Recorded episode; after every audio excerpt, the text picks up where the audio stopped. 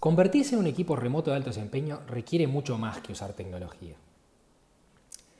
Creer que trabajar en forma remota en un equipo es solo usar tecnología es como pensar que el trabajo en equipo depende solo de los muebles de la oficina.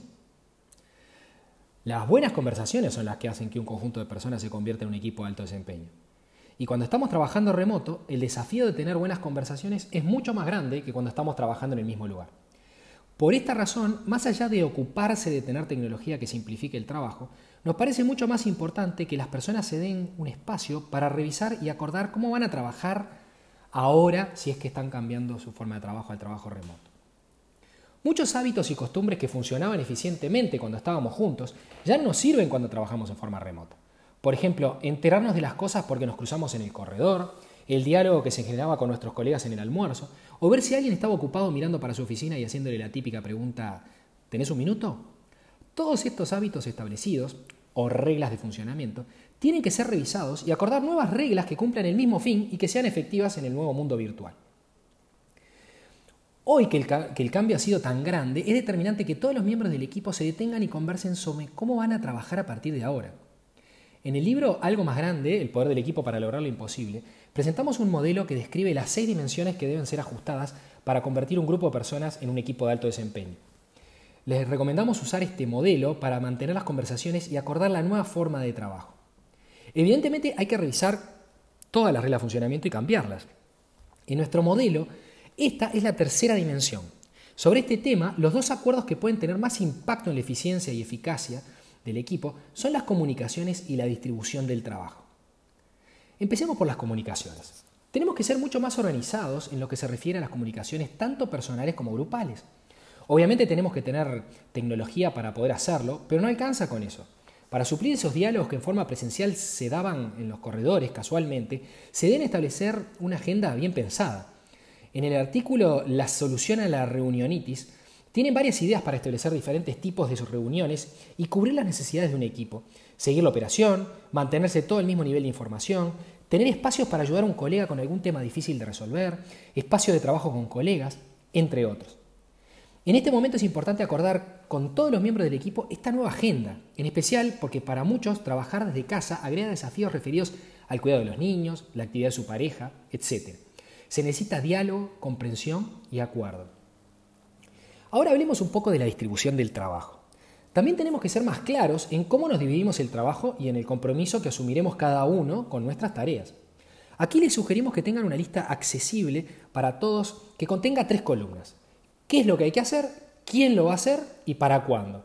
Existen herramientas tecnológicas que pueden ayudar a hacer esto en forma muy eficiente, como por ejemplo Trello, Microsoft Planner, Smartsheet y muchas más.